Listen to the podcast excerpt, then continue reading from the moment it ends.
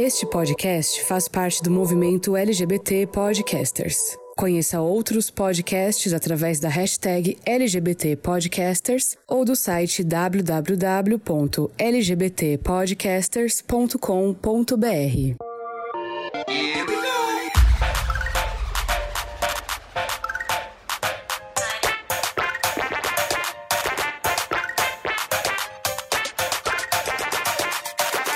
Hello gamers! Como vocês estão? Vocês estão bem? Aqui tá tudo bem. Eu sou Ângelo Prata e sejam muito bem-vindos a mais uma edição do GamerCast. Dessa vez aqui novamente, né, com ela que mora lá na zona perdida em São Paulo, que inclusive hoje eu vi no SPTV que está com as praças maltratadas e que o a prefeitura só dá atenção para as praças da Zona Oeste. Isso procede, senhor Denis? Procede, né? O silêncio, ele é a melhor resposta, quem cala consente, né? É isso. Mas como é que estão as praças aí, Leona? Me conta. As brasas, as brasas aqui estão maravilhosas.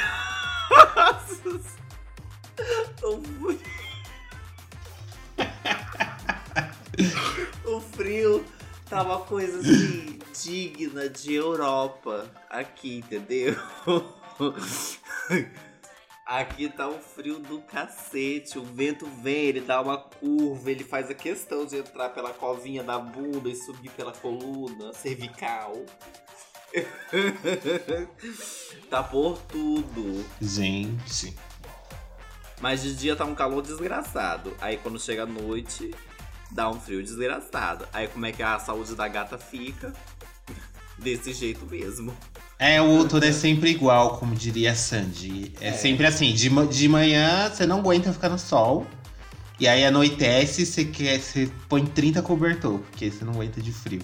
Eu, me, eu tô me sentindo literalmente no deserto, né? Porque dizem que no deserto que é assim. É um frio, é um calor escaldante durante o dia e à noite faz um frio. Ai, no Oeste Proibido eu me sinto Friagens. assim também. Ai, você se sente? Eu me senti assim Sinto. também. Ela voltou? Ela voltou. Ela voltou dos mortos? Voltou. Minha filha, o que que aconteceu? Gente, vocês não sabem que elas... Ai, menina. Tive que. Deu, deu uma, leve, uma leve queda, assim. Um. Você tropeçou. É, tropecei. Um, tropecei. É o salto que era muito. Toma cuidado com a bebida. Tem que maneirar da, tem que maneirar da bebida, coleguinha. Você viu eu falando das praças? Eu vi, menina. Eu vi isso daí, negócio das praças aí, viu? E eu vou te falar que é um pouco verdade, que tem uma aqui perto que tá bem maltratadinha, viu, coitada? E aí as pessoas estão usando ela pra fazer outras coisas, né? Que. Enfim, né?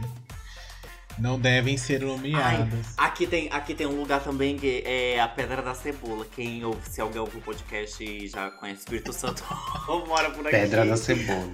Vai saber, é um parque que a- as, as famílias vão, né, pra poder conhecer, porque tem uma pedra que parece uma cebola, Ah. né, né, lá meu cu. Só que os gays estão indo tudo pra lá pra poder fazer A cebola. à noite, minha filha. Fazer a Pra cebola. poder, é, pra poder tirar a cebola do cu da, da outra. Fazer o famoso cruising. Sim. Fazer É. a cebola do Outback. O pessoal gosta. O, o pessoal aí em Holy Spirit gosta desse negócio mais ao ar livre, né? Porque teve o rolê da estação lá, né? Que também o povo tava fazendo surubona no banheiro. Do terminal. Do terminal. o povo aí tem, né? Animado. É, gente, é o naturismo que tá tomando conta da cultura brasileira. É, com Eles certeza. são assim, né? Desse jeitinho. Eles são assim. É, o jeitinho capixaba de ser. Qualquer dia a Leona vai aparecer nos sites, nos jornais. Ela já, apare... Já apareceu na sua versão animada lá na Playstation, né? Agora. Da Playstation. Então, gente, aí era P- famosíssima. Aí tudo bem que a PG é livre, né? Não tem problema, né? Mas daqui a É, pouco, mas né? eu ainda não recebi meu mimo, não, viu, Playstation? Eu não autorizei a minha imagem. Então, E o povo lá tudo E o povo se estapeando, Tudo- né, minha filha? Falando. E se estapeando, falando, ó, Eloy travesti. Eloy de barba. Ai. Playstation, você acabou com os meus sonhos. É, A Eloy trouxe. Só quer saber de. Ai, só quer saber de, de. Qual que é? Como que eles falaram? É. E, tipo, eles pegaram a minha Só quer saber de imagem, e povo nem se- que não sei Eu não sei nem onde eles pegaram a minha. Acho que eles pegaram. Foi onde que eles pegaram a minha imagem, gente? Acho que eles pegaram no nosso cast, não foi? Eu acho que por causa da hashtag, eles têm um quadro nas redes sociais que eles pegam as melhores fanarts. Aí, sei lá, se a gente postou com hashtag, não sei. Aí eles pegaram e colocaram lá. A sua você de Eloy, assim. E o povo tava achando que, que era relacionado ao, ao meme dela com barba. Que tinha um cara Cabelo ao meme dela por causa da, da qualidade do, do, do PlayStation 5, que mostra que é a Eloy com pelo, com pelagens no rosto, como todo ser humano tem. Uhum. Né? Até porque ela vive num mundo onde não tem depiladora, né, gente? Pois é. E tem aquela cuts, lindíssima. Belíssima. O máximo que ela pode ter é a lâmina de alguma máquina passando, né? Mas Fica imaginando quando ela lança, quando ela resolve lavar aquelas mechas de cabelo dela. Porque aquelas mechas, ela não é trançada, gente. Aquelas mechas tá grudada com alguma força maior. tá. Deve ser difícil mesmo, porque não tem um condicionador, não tem um negócio, né? Deve ser Pois triste é. essa vida aí. Tem as plantas, as O que, que será que as pessoas que viviam na selva passavam no cabelo? Babosa. É uma curiosidade. Ai, é sempre, né? É o que Sim. tem, né? Aloe, vera, É o que aloe tem. vera. É. É o que tem. Aloe vera. Que é babosa. Uma camomila, um negócio assim. Gente. Bom, e ninguém perguntou, mas aqui em São Berlondres nós estamos na mesma, como sempre aqui, muito frio, Muitos ovos de Páscoa, chocolates, né? muitos chocolates. Menino, a empresa onde eu trabalho me deu um crédito de 40 reais Hum. É, no Rap. Deu pra comprar um bombom, Aí. né? Nossa, eu comprei um monte de. Aquelas barras de chocolate de 5 conto, eu peguei umas quatro, peguei caixa de bombom da Lacta, que hoje em dia a caixa de bombom não é que nem antigamente, né? Vem meia bem servido. Antigamente era muito bem servido. Agora vem muito bombom repetido e nem são os melhores da linha, da marca. São, tipo, alguns. É, não é? E, nossa, comi chocolate no domingo o dia todo. Hum. E a dieta vai como, hein? Mas aí. eu- é, é a minha. É a minha. É, é- é- é a minha. Refeição é a minha refeição podrona do, da semana, bem. Eu já falei que uma vez na semana eu posso comer porcaria. Então, mas aí é, é o- acho que é em uma refeição, não o dia todo. né? Então, mas eu fiquei cheio. Não, mas eu almocei. Eu tomei café normal, eu almocei. E aí eu comi o chocolate e eu fiquei, fiquei sem fome. Mas né? é que eu tenho que lembrar que a sua, a sua nutricionista é diferenciada, né? Ela é É diferenciada. lógico. Entendi, tá certo. Ela não fica falando pra eu tomar água com limão. Hum, água com limão. Tá certo, é isso mesmo. Tá certo, arrasou. É isso aí. E, gente, aproveitando, vamos ler os recadinhos que a gente recebeu de vocês. Água com limão. Você que escuta aí, diz pra gente se você toma água com limão ou você também visita uma nutricionista diferenciada em que ela vai contra todo o resto do mundo em que diz que isso não tem diferença nenhuma na sua vida. Gente, água com limão não faz diferença. Conta é um pra fato. nós, conta pra nós. Vamos de recadinho, então? Ah lá, nem vou ler. Gente, a gente recebeu um recadinho do Luciano Hack. Não é o Luciano Huck, esse é um outro Luciano. Ajuda, É o Luciano. primo dele, é o primo do Oeste Perdido. É o do multiverso. É o Luciano do multiverso. Na verdade, não é ele, gente. Então, né, gente? Cadê o menino? Então, né? A pessoa não posta o episódio, a pessoa não sobe o negócio. Para a gravação. Pergunta de novo. pessoa- Ai, que profissional. O profissional. Esse vídeo é maravilhoso. Se eu usar roupa assim, uso quando que eu nunca vi? Para a gravação. De quem que é mesmo esse vídeo que eu já vi? É, o, é a Stephanie Absoluta no Esquadrão da Moda. Esse cara da moda. Aí eles montaram lá o look dela, aí, ela- ela aí o cara perguntou: quando que você, você se vestia assim antes? Aí ela sempre. Aí ele, quando que eu nunca vi? Aí ela, para a gravação. Pergunta de novo.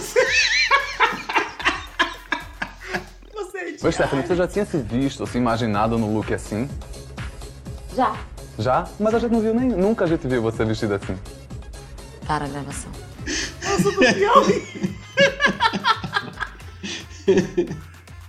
Então, gente, nós recebemos o recadinho do João Andrei, que ele mandou aqui pra gente. Que ele mandou um boa noite. Só queria dizer que conheci vocês pelo Spotify, procurando podcasts LGBTs e nerds, e tô amando. O último que eu ouvi foi sobre ursos na cultura nerd, o GamerCast 20, gente. A gente tá no 117, ele foi ouvir o 20. E foi o melhor até o momento. Ele deve estar ouvindo desde o primeiro. Ah, eu não. Então, Corajoso. Obrigado, viu, João? Mas eu, se fosse você, eu já pulava pra aquele que eu começo, que é onde ficou bom.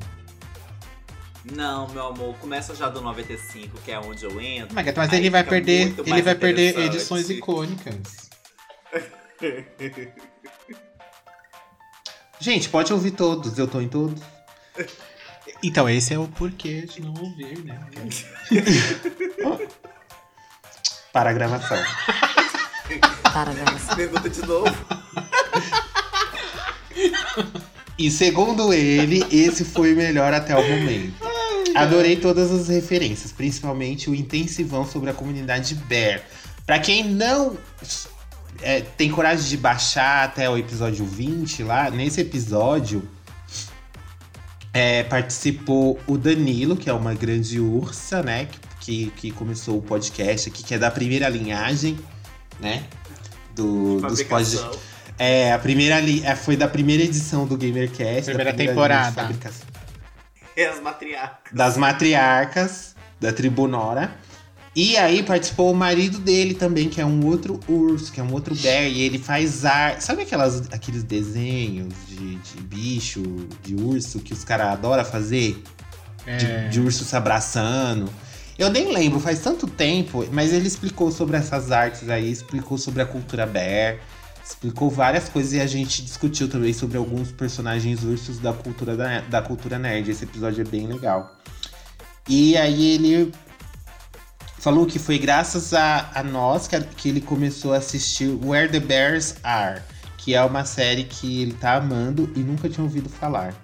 Enfim, desculpa o textão. Só queria agradecer e dizer que vocês são demais. ó. Obrigado, Obrigado. João. Meu amor, a gente demora tanto pra receber uma mensagem que você podia ter escrito uma bíblia que a gente ia abaixar. A gente lia o pedacinho cada episódio. Exatamente. Continue com um ótimo trabalho. Quando puderem, tragam mais coisas sobre a comunidade Bear. Especialmente o Polar Bear, meus favoritos. Hum, Sugar Daddy. Eu quero Sugar Daddy. Eu quero um sugar daddy. O Sugar Date. Eu tenho Sugar Date. Eu tenho um Sugar Daddy. Eu quero um Sugar Daddy. E também nas nossas enquetes lá no Anchor, que vocês estão respon- re- respondendo. Se vocês devem A enquete não é no assim, Anchor, né? É no Spotify. né? Ah, é verdade, mas tem gente que ouve pelo Anchor. Dá pra você ouvir também pelo Anchor.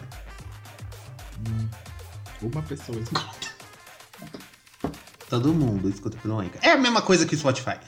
E lá, a gente, no último episódio que a gente publicou sobre. No último, não, né? No 115 Divas da Infância, a gente perguntou pra vocês se na sua época você sofria pra escutar músicas das suas divas. E 75% respondeu sim, muito CD pirata e internet de escada. E 25% respondeu não, sou jovem, quando nasci já tinha Spotify. Só que a gente tava discutindo aqui nos bastidores que vocês aí que falaram que são jovens, a gente pegou vocês no pulo, porque a gente tem as estatísticas de audiência que aparece a idade de vocês. Então, pela idade de vocês, nenhum de vocês nasceu quando tinha Spotify, ok? Então vocês não tentem nos enganar, nos chamar de velhas, porque velha aqui é só o Denis. É sobre isso. Palavra não, Denis, vai deixar eu. Ai, ai. Sabe o que é? Sabe. Sabe. Aquela. é, Aqueles haters da internet em que você apenas ignora? Pois é, seria eu neste momento, não me importa. Não, não conheço. Não, é óbvio, a senhora nem seguidor tem, né? Vai ter hater. Já começa por aí. Enfim, não vamos entrar nessa, nessa. Vamos para as notícias de um futuro É, vamos- esquecido. não, vamos- a gente não acabou o recado ainda. Ah, não. Não, por que você tá me cortando? Você tá me tesourando? Para a gravação. Para a gravação. Porque a Zora chegou vou atrás. censurar tudo agora. Ai, gente, tem mais recadinho. Ah, Lá é no episódio do.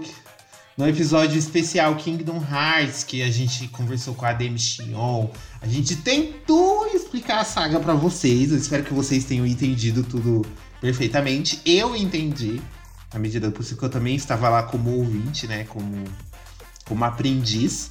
E aí a gente perguntou sobre Kingdom Hearts 3, que foi bem polêmico. Foi top ou foi flop? E vocês, pasmem, 93% disseram que foi top. Você concorda, Denis? É que foi mesmo. Foi mesmo. O, o- é que existem momentos em que, infelizmente, deu uma, uma, uma derrubada ali, mas são só momentos. Gente, eu não sei se o pessoal lá do Kingdom Hearts Brasil veio em peso, e eu amei isso. E eles mandaram vários recadinhos pra gente, vários comentários no Anchor. E aí o Ian Santos, ele falou assim que ele é apaixonado pelo Kingdom Hearts 2, mas ele ama todos. E a saga é a saga dele favorita e fica difícil escolher só um. Eu entendo. O Felipe Viterbo, ele falou: Eu não joguei todos ainda, mas até então acho Kingdom Hearts 2 mais interessante em termos de história e mecânica de combate. O Douglas Cal, eh, ele perguntou que é o. Ele, ele perguntou, né? Ele respondeu que é o Birth by Sleep. Qual que é esse, Denis? Me ajuda aqui. Supostamente é o primeiro na história, é o que é de PSP, originalmente. Ah, sim, sim. É, e o Thales Souza, ele disse que em história, com certeza o Kingdom Hearts 2. Mas não dá pra desprezar toda a bagunça maravilhosa do Kingdom Hearts 3. Concorde? É, se você for pegar na. Pela, a, a maioria do pessoal da fanbase é meio que unanimidade ali que o 2 foi o ápice da, do, do rolê. É porque ele apresenta muito da, da história que eles tentam desenrolar depois e que ninguém entende. É, e eles melhoram muita coisa do 2, do, do primeiro, aliás. Principalmente o gameplay que tá muito mais rápido, muito mais ação do que, do que o primeiro, apesar do primeiro que já era, né? Mas esse eles consertam e tem uma evolução bem grande mesmo, tanto na história quanto nos próprios personagens e tal. É que o primeiro é muito introdutório, sabe? É tudo muito. Ah, não- ele não conta muita coisa, assim. Do, do, lore, Entendi. do lore principal. E daí, tipo, no 2 já é uma explosão de várias coisas que joga pra vários lados e que vem toda aquela confusão zona que a gente comentou. Entendi. O Iago disse que é o 3, o favorito dele. E o Isaías Miranda também disse que é o Birth by Sleep. Então tá ali entre 2, 3 e Birth by Sleep. São, foram os mais citados. que são os melhores. Agora sim, finalizando aqui a nossa parte de recadinhos. Gente, muito obrigado por vocês participarem, por vocês mandarem os recadinhos. Mandem mais. Se a pessoa quiser mandar mais recadinho, Denis, como que ela faz? Pode ir lá no arroba GameOverblog nas nossas redes sociais, no Twitter ou no, no Instagram. Pode ir também no, no contato arroba gameover.com.br, mandar um e-mail. Ou pode até nas, nas enquetes lá e no próprio Spotify e voltar lá e deixar o recado. Não esqueça também de deixar a sua classificação, né? Lá no Spotify, com, com as estrelinhas correspondente a, a sua nota para o, o GamerCast, que a gente sabe que é 5 estrelinhas, porque não dá para dar 6, né? Nem 10, então vamos no 5. Autoestima, é isso aí. é, né? A, a gente sabe o produto em que, em que produzimos, né? If you, if you can't love yourself, Exato. how the hell you're gonna love somebody else? Can I get an amen up in here? Já diria ela mesma. E manda lá seu recado, pode mandar sua sugestão também, fazer como o João e falar qual episódio que você mais gostou até o momento. E é isso. É sobre isso. Então bora pras notícias de um futuro esquecido. Para a gravação. Para a gravação. E a primeira notícia de hoje é que ele chegou, sim, o xCloud, o serviço de jogos por streaming da Microsoft, que já estava disponíveis nos PCs e celulares, agora está disponíveis nos consoles. Ou seja, se você tem um Xbox One, meu querido, você vai poder jogar a versão de Xbox Series pela nuvem, sem precisar trocar de console. Isso é vantagem. Pela nuvem e pelo cloud. É, pelo tanto faz, você escolhe. Você escolhe. Se você tá no Brasil, você pode jogar pela nuvem. Se você está fora do Exato. Brasil, você pode jogar páreo pelo Você joga cloud. com cloud, é, depende. Ai, Tem, tem a questão do fuso horário também, por isso que Uhum. tro- troca. E ele ficou disponível assim de surpresa, tipo, do nada o Xbox. Oi, tudo bem, já tá disponível. Ou seja, já tem uma série de jogos que você não precisa instalar mais na geração Xbox One pra cá. Então, qualquer um de- dos modelos do Xbox One pra cá, você pode acessar o cloud e jogar os jogos da atualidade. Mas não são todos que estão disponíveis, é, é importante frisar. Tem que ter o símbolo lá da nuvenzinha no canto, senão você não vai conseguir, você precisa instalar ele, certo? Mas aqueles principais lá, Halo, é, Forza e Companhia Limitada, aí você vai conseguir jogar todos eles se- se- tranquilamente. Uhum. Eu dei uma testada aqui no console, já tinha dado uma testada na versão de PC. E roda muito bem, gente. Dá pra você zerar um jogo pela nuvem. Principalmente quem tem série, série S, que, tipo, não, não cabe nada dentro. Tipo, o HD dele é uma vergonha. Você pode. Isso vai ser uma mão na roda pra você jogar vários jogos do, do Game Pass sem precisar instalar. Que é um saco ficar instalando e deletando, instalando e deletando, instalando e deletando. E isso não nos pertence mais. É, lembrando que você tem que. A gente fez um. Eu fiz um teste aqui também a gente tem uma internet aí que é boa também, né? Não testei, a gente não sabe internet com velocidades reduzidas, né? Como se ele ainda assim tá É. funcionando tão bem quanto funcionou aqui pra gente. Mas a lista de jogos é até, tem bastante até, viu? Grande parte dos jogos que estão no, no Game Pass, eles, eles são compatíveis, assim. Só eu acho que os que entraram há muito tempo atrás e não é da, da Microsoft é que não. Que tem alguns ainda que não, não, não, não dão. Mas esses que estão entrando agora, por exemplo, até o próprio Life Strange, que entrou esses dias aí, já estão disponíveis na cloud, inclusive. E eu testei ele, Uhum. inclusive. Hoje, é, testei ele e rodou bem, bem de boa, assim. Mas se você testou e tem uma internet aí é, que não é tão rápida assim quanto a do pessoal daqui, da maioria do pessoal aqui de São Paulo, você conta lá pra gente se funcionou, se deu lag, se não demorou muito pra carregar. O meu confesso que demorou acho que uns 10 segundos pro jogo começar efetivamente assim, naquela telinha que fica o, o assim e o, o foguetinho lá, demorou acho que uns 10 segundos, talvez até menos. E, e o bom é que se- é o que o Angelo falou, se quem tem o Xbox One, por exemplo, joga a versão otimizada no- nele, não, não, não necessariamente precisando ter o console da, da nova geração, né? Tipo, tem, até os loads já mostraram que é, é em, alguns, em alguns casos mais rápido do que no próprio videogame e tal, mesmo sendo. é, porque ele. O, o- É, ele roda do Série X. Ele é o servidor, né? O servidor roda com a arquitetura do Series X. Então, exatamente. Então dá pra aproveitar também esse ponto aí que. Mas o que tá funcionando até bem por ser, tipo, uma coisa nova, né? Recente até. Sim. Aí agora vem o povo. E aí, Sony, qual que é a desculpa? Por que não tem PS Now no Brasil? A desculpa é a infraestrutura, que você não quer comparar, né? Da Microsoft, com, que tem o Windows aí há um bilhão de anos e, o- e todos esses serviços da, da, da Microsoft, enfim, não dá nem pra comparar, né? Porque nesse caso não tem como. Pois é. Próxima notícia.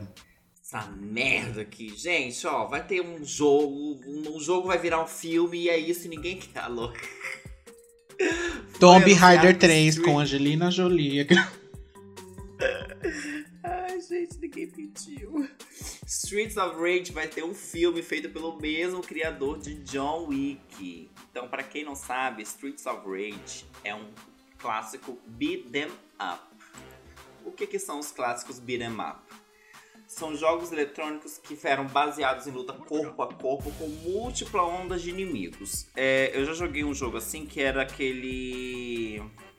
Final Fight. Não, era. Foi um, era um do Power Rangers. Tinha vários. Ah, era, tinha. É, que ele era beat'em up. Tem um da Sailor Moon que é sucesso, inclusive. Ai, aquele da Sailor Moon é muito bom. Então esses são esse tipo de jogos, né, gente? Então, É, luta, briga de rua. Você sai na rua batendo no- nos delinquentes. o Street of Rage foi um jogo que foi lançado nos anos 90, né? E agora ele vai ser o próximo a ganhar sua adaptação, né? Depois do sucesso que Sonic vem fazendo. Então as empresas estão com cada vez mais com os olhos crescendo em cima do- dos clássicos que já foram lançados e o povo quer dar uma oportunidade, né? Vamos ver se vai virar a queridinha do, do momento. Eu tenho Veremos. medo de vir um negócio estilo Double Dragon. Ai, gente, mais genérico possível, né? Até porque a história do próprio Street of Rage nem é grandes coisas. Qualquer outro filme de ação é. já fez uma história. Nossa, muito nos anos. e- O próprio Streets of Rage já é inspirado em filmes clássicos dos anos Justamente. 80, que é sobre isso, sobre ri- ri- rivalidade de gangue, é, briga de rua, essas coisas, gente. Foi feito já em, é história em cima de estereótipo que fazia muito sucesso na época e como já tinha já essa pegada que era uma coisa mais jogável, onde você tinha dois personagens que lutavam contra vários personagens dentro de um cenário, as coisas se moviam, então fazia sucesso. Não tem É. uma grande história, vamos veremos, né, gente? Veremos. Tentaram adaptar Double Dragon, que é nesse mesmo estilo, que também é um beat'em up, e não deu certo. Vamos ver o que vem aí, né? É, será que vai ter o. O Kenny Reeves como Axel? Será? Pode ser, Será mas que vai botar a, a Anne Hathaway como a Blaze? Seria legal, né? pode ser também. Vamos ver. Próxima notícia, gente. E a gente já falou aqui hoje no início dos recadinhos da nossa edição do Kingdom Hearts e ele não morreu, viu? A gente bem fez a previsão lá. Pra quem ouviu a Sim, edição. menina, né? a gente super mãe de, super mãe de nada. Eu fiz, baixou a Sense Márcia aqui no, no pessoal e a gente fez uma, algumas previsões, porque por conta do aniversário, né, do, da saga e tal. E aí, dias depois, né, houve o anúncio do Kingdom Hearts 4, né, no, no anúncio da Square, bem aleatório, um dia de manhã, tava, eu, você acordou e tava lá. É, onde ela anunciou dois jogos para, na verdade, é uma expansão para o jogo de celular, o Union Cross, né, que finaliza ali uma saga. E um outro jogo para celular também chama Link Missing Link, perdão, é, que vai diz ela que vai ligar e fazer uma ligação entre os dois jogos, entre o Union Cross e, a saga do Sora no caso. E aí no final ela fez um anúncio lá do Kingdom Hearts 4. E o trailer inteiro é, é em game mesmo, não é pré-renderizado, né? E aí o pessoal ficou bem surpreso, porque tá uma vibe mais realista e tal. O Sora tem aí. Tá. A gente sabe que quem joga aqui no Hearts sabe que quando cada mundo que o Sora entra, ele meio que fica do jeito do mundo, né? Então, por exemplo, no Piratas do Caribe ele fica uma. tem uma característica mais humanizada, enquanto nos da Disney ali ele vai pra uma vibe mais animação, enfim. É, e aí mostrou ali ele numa cidade que parece Tóquio. E só que a menina, ele tem uma menina que eu não sei quem ela é. Inclusive tô esperando um vídeo aí do pessoal do Kingdom Hearts Brasil pra explicar a existência dessa garota. Que diz que ela existe já no, no jogo, na série. E aí ela diz pra ele que ali é tipo como se fosse um outro mundo. Quando as pessoas morrem é pra lá que elas vão. E aí é- tem uma invasão lá de alguns Heartless. E aí mostra o Sora lutando. É bem rápido, o trailer tem um minuto e pouquinho. Mostra um pouco ali do gameplay. Diz a Square que o, jogo ali tá rodando numa. naquela. na Unreal Engine 4, mas que ele vai ser finalizado e vai ser feito na, na, na nova Unreal Engine, né? Na 5. E que tá bem em fase inicial ainda. Aquilo ali é bem protótipo de. de do que eles pretendem e tal. Aquela coisa que a Square fez com o 3 também, pra saber se a galera. Se era isso que o povo queria. Mas o, o pessoal já fez ali um trailer. Secou o trailer e já viu várias coisas. Muitas referências do Final Fantasy Versus. Que foi cancelado lá e o Nomura até hoje não deslargou desse osso.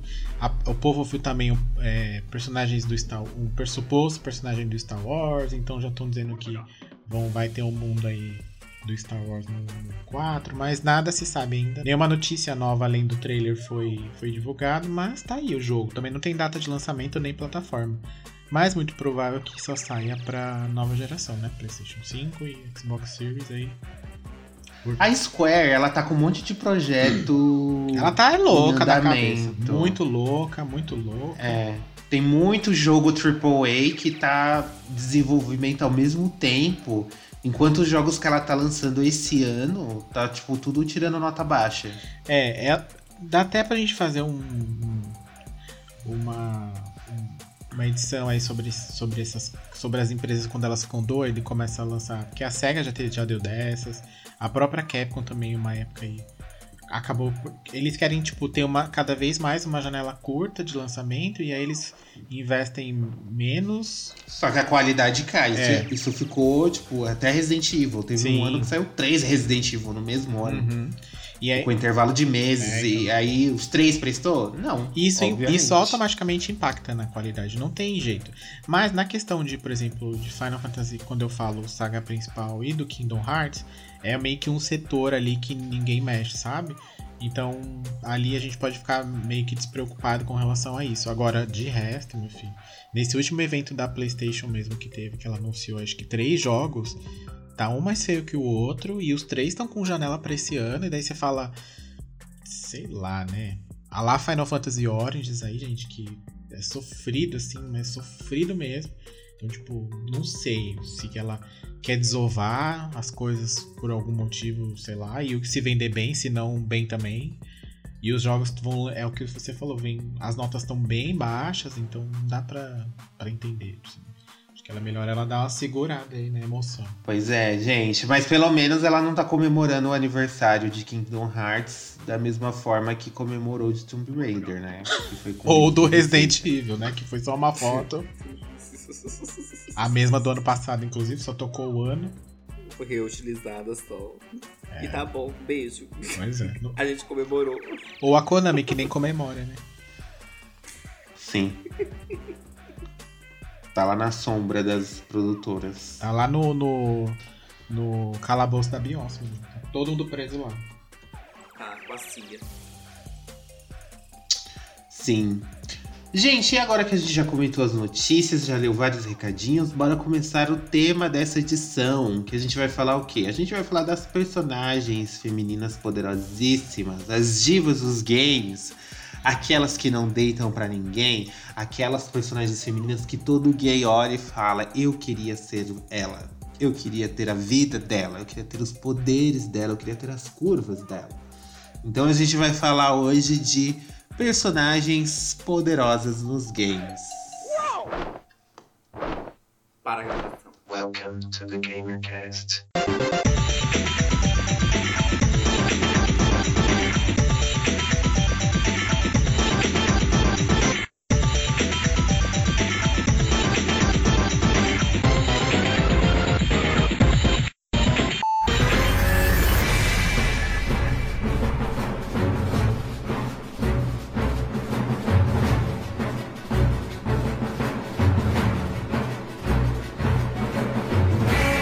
Gente, começando aqui, quem quer falar primeiramente sobre a sua diva favorita? A Eleona tá proibida, porque ela vai falar da Eloy, então ela vai falar da Eloy por último. Denis, você pode começar então falando da sua personagem feminina poderosíssima. Pois bem, aqui eu, a gente separou algumas pessoas aqui que é difícil, tem muita, muita personagem tipo, que, que a gente poderia comentar aqui É. Que, é- que são muito boas e que a gente acaba é, se apegando bastante e é difícil escolher, mas a gente tinha que escolher, né? Não, não, não, não, não tinha muito o que se fazer. A primeira que eu escolhi aqui é uma conhecida, como, como diz a, a nossa amiga Leona, não a Leona aqui, a vingativa no caso, é conhecidíssima ali como Uma Noite de Paris, mas nesse caso ela é conhecidíssima como Uma Noite em Raycon City, que é Claire Redfield, que dentre as personagens femininas ali do, do Resident Evil, das principais ali até, é a que eu gosto mais, eu acho que é a que tem o melhor desenvolvimento dentro da série e que tem a, a- é, ela é a, a mais real, assim, é, que pode ser, se é que a gente pode dizer que uma personagem desse tipo seja uma personagem real, né? Mas é, eu acho que é o que mais, é o, pode ficar mais próximo ali de uma, mais factível de existir uma pessoa, né? Ali, tirando essa parte do, de você lutar com zumbis e armas biológicas e tal, mas Porque, por exemplo, ela é- era uma pessoa comum que tem lá o seu irmão, que aí sim tem as suas patentes e todo aquele rolê com a, com a Umbrella e com a Stars, né? E tal. E aí ela vai procurar o irmão sem experiência nenhuma com, as- com, com nada, sem saber o que vai acontecer com ela, simplesmente vai atrás do irmão. Porque o sexto sentido dela diz que está acontecendo alguma coisa, porque o irmão dela fica. simplesmente não se comunica mais com ela, né? Tem todo esse rolê. E, e aí mostra ali durante o, o Resident Evil 2 o desenvolvimento dela com, com relação a isso, ela se, ela se colocando ali dentro daquele mundo e se ajustando a, a, a forma que ela age, que ela rebate as coisas que acontecem, que ela se surpreende com, com, com tudo que tem ali, né? Porque o Leon, no final das coisas, é, no final das contas, é um policial, né? Que tem um perfil de policial e uma postura de policial e uma personalidade de um policial, enfim. Aí no caso dela, eu acho que é, desenvolveram melhor as camadas no Resident Evil é, Revelations 2, principalmente. Você vê um outro lado dela que até então você não conhecia no Resident Evil 2. Né? No, no próprio aquele jogo do Wii, é, o Infinity Darkness, tem ali algumas cenas do, dela que não tinha no jogo original, no 2, e que também mostra algumas. O jogo. o- o- calma, o Infinity Darkness no Wii? É, não é? ah, não, Infinity Darkness é. Ai, o, o jogo do I é o Dark Side é. Para, para a gravação. Para a gravação. Ai, para a gravação. Para a gravação. Eu quis dizer o jogo Dark É Side Dark, Chronicles. é, Dark Side Chronicles. Isso mesmo, que ele fala do Code Verônica do, e o Resident Evil 2 que ela está, né? No próprio Code Verônica também você já. já eles, como ele é personagem principal, né? No caso, é, desenvolve bastante essa questão dela e, e dá a personalidade, personalidade dela de que, bom, se eu, é, eu tenho que fazer isso aqui, eu tenho que fazer isso aqui. E quando chegar lá eu vejo como vai, vai rolar, mas a gente vai. É, então, E no remake do 2 também, eu acho que aperfeiçoaram. De todos esses jogos, eu acho que o remake do 2 aperfeiçoou mais ainda a personalidade dela. É, o que eu não gosto muito do remake do 2 é que eles distanciam ela da Sherry um pouco. Que eu acho que no 2 original tem, é, é mais. é melhor construído esse ponto aí. É, principalmente ali no. nas fases finais em que ela. Que ela vai em busca da cura pra Sherry, enfim, na- no cenário correto dela lá, né?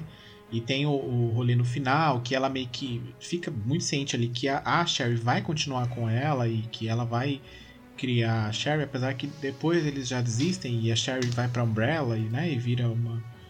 fica lá de, de, de cobaia deles, né? Até por conta do vírus que ela tem e tal, não sei o quê.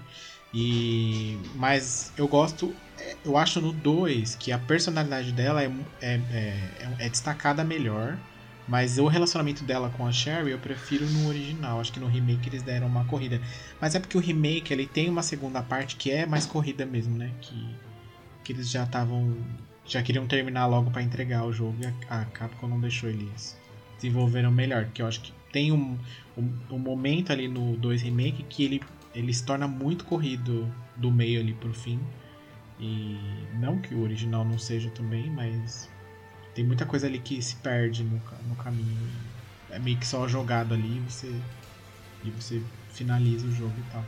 E aí eu acho que. E no- naquela bomba do, do, do reboot aí que saiu, tanto no reboot quanto nos filmes do Paul Anderson, eu acho que até fizeram ok a Claire ali. Até tá ok. Ah, não, no filme Eu do Paul Anderson da- é horrível. É, Não, no primeiro nada a ver. filme que ela aparece, eu Arthur, acho que ela como- até é boa. No fi- o primeiro que ela aparece. Mas depois ela já vira qualquer coisa ali. E eu não gosto. Aquela atriz também não sei. Gente, Porque eu acho é- que não tem nada a ver aquela Claire lá. Tem nada Ah, a eu ver. gosto Não, da Adelaide como Claire. Eu acho ela. am- ambas são diferentes. As três são diferentes. A do jogo, a do Paul Anderson e a desse, essa nova aqui. São três com- completamente diferentes, mas o que eu digo é que é, as três, a- as outras, as, as duas do filme são ok, assim, perto da, dos- das outras adaptações. O que eles eram com o Carlos, por exemplo, é bem ruim. O que eles eram com o Chris no Paul Anderson lá é bem ruim também. Com o Leon, então, nem se fala. Então, tipo assim, dentre os- as adaptações que o Paul Anderson fez dos personagens E a que? Bom, saí, coitada. Ela dormiu e apareceu dois filmes depois. A Jill da Sienna Guillory ficou boa. No, No, pri- na primeira vez que ela no filme. apareceu, né? Sim, sim. Depois. Não, gente, mas a gente tá falando das divas. A Sienna Guillory, dessas atrizes, eu acho que ela que foi a melhor, captou a essência do personagem. Eu acho que ela até melhorou a Jill no filme. É. Tipo, Não, o no jeito, os segundo trejeitos. Eu gosto, eu gosto dela. Jeito de andar, o jeito dela se mexer, É tipo, até as é- referências do jogo. Eu acho É que ela porque não era um filme. Não era um filme. re- Não era Resident Evil, né? Era o filme do Paul W.S. Anderson e da Mila Jovovich. É, então. Não, que eu sou muito fã, eu adoro a Mila, gosto muito dela, acho ela uma atriz muito boa. Você fala que eu acho ela muito linda, mas não era Resident Evil. Podia receber qualquer outro nome, menos Resident Evil. Eu acho até que a Jill da Siena mudou a Jill do jogo. Uhum. Porque depois, no- tanto no Revelations, no primeiro, quanto no, no Resident Evil 3 Remake, eu acho que a Jill parece muito mais a Siena do que a Jill originalmente lá do primeiro jogo. É, eu- realmente eu, eu acho a Jill meio mosca morta, assim, não gosto muito dela não. É, e a do filme, a do primeiro filme, no caso, que ela aparece, tá bem. Eu achei boa também, achei até melhor do que a do jogo. Mas depois já, já desanda, né? Porque daí a, a- É, aí é roteiro, aí não tem como salvar. Se o, se o próprio roteiro não salva a Mas é personagem, porque- o ator não pode fazer muita coisa. Mas é porque a, a, a, a personagem fez muito sucesso, né? A atriz lá, a Sienna, fez muito sucesso quando ela. Quando saiu o filme, daí meio que deu uma apagada na Claire. Na Claire não, na, Na, Ali- na Alice, Alice. né? Daí, Alice. daí o, aí o Ponderson falou, bom, tem que salvar meu casamento aqui, vamos mudar e bota essa mulher pra dormir aí dois filmes, depois a gente chama ela de novo. Mas enfim, Aparece, aparece no final do quarto. é, não é o, o rolê aqui não é a Jill, a Jill já tá invadindo o rolê da Claire. É, e eu gosto bastante. Apesar de que é, eu acho que tem um- um- uma diferença notável da Claire do 2 pro Code Verônica, da personagem em si, ainda assim eu gosto bastante da, da- de dos jogos em que a Claire aparece, do, do quais você consegue. que ela é relevante ali na história. Eu acho que ela é a que melhor se desenvolveu ali nesse, nesse rolê todo. Desde o começo lá no 2, que ela só vai procurar o irmão dela, até depois que ela vira uma combatente antiterrorista. Só que ela não é igual, por exemplo, o Chris que sai atirando em todo mundo e socando as pedras, e nem igual o Leon que só fica por detrás ali na sombra, observando tudo e aparece quando é conveniente pra ele. Ela meio que vai num outro, numa- num outro rolê, né? Tipo, uma, uma coisa mais humanitária ali. O pessoal lá na, na, no Revelations 2 ela faz parte da. Como chama? Da Terra Save lá. Terra Save? é? Mostra, mostra no primeiro, no primeiro live action que eles É live action? Não, como é que é o nome do, do desenho? É, o primeiro em CG, o The. Generation. Uhum, Que também é Eles muito bom esse Fizeram, mostra, é muito bom. E ela é bem diferente dos jogos, porque ali ela é mais bereza ainda. É, porque é, Ela tá mais madura, é, né? já tá acostumada, né, no rolê, já, já passou, que o, o choque já Porque foi. depois né? de Recon City É. ali, eles fazem logo depois de Recon City. Daí eu gosto bastante. Dentro, principalmente dentro da saga Resident Evil é a minha personagem favorita. E aí, dentre as que a gente vai comentar aqui, eu já escolhi. Coloquei ela aqui. Mas eu vou, eu vou falar um negócio pra vocês que eu gostei muito da Claire, da, falando dos filmes, né? Eu gostei muito da Claire da Kaia. Só que ela foi. Sim, eu gostei, eu gostei. É, ela, é aquela- errado, ela segurou bem, errado. eu acho. é. Aquela ali tentou, aquela ali tentou se salvar naquele roteiro, assim. Ela entregou, e eu acho que ela entregou bem, assim, a, Ela a personalidade. bem. Eu, eu achei, eu achei que ela entregou uma, uma Claire muito boa, só que estava no, totalmente no lugar completamente. Fez o que deu, né? Fez o que aqui. deu. Vamos alternando. Ângelo, qual é, a, qual é a, a sua primeira personagem que você trouxe aqui? Não pode dizer que foi a Zelda. Não vai me dizer que foi a Zelda. Sim, Zelda super poderosa, fica esperando pra ser salva. Todos os jogos. Mas a Zelda não é um Ah. menino? Alô? É, ó. É que você veste de verde. E vai. Eu Bom, Eu gente. sempre achei que a Zelda fosse o, o Link. Quem nunca, né? Chamou o Link de Zelda que atire a. A primeira Deku Nuts. Bom, gente, a minha primeira personagem que eu trouxe aqui, obviamente, não poderia ser outra, que inclusive é meu avatar no nosso layout novo, que é a Liara da saga Mass Effect. Eu trouxe ela aqui porque ela, como evolução de personagem, ela, ela, é, ela é muito legal de acompanhar. Porque no, no primeiro Mass Effect, como ela é novinha e meio perdida nas histórias, ela é aquela personagem bobinha que fica. Ela tem. Ai. A, a Covid. E ela, ela é aquela personagem bobinha que tem uma voz assim meio doce, sabe? Que fala, gente, mas como é que faz isso? Só que ela muda completamente a partir do 2, assim, dá uma virada de 180 graus e vira e ela vira tipo uma sanguinária informante com, as, com informações de políticos, de, de todo mundo mais importante da galáxia, assim, para poder para poder se manter viva. Ela tem inimigos poderosos e tal, e ela não tem medo deles. E, e essa virada dela como personagem do 1 pro 2, que eu acho muito sensacional.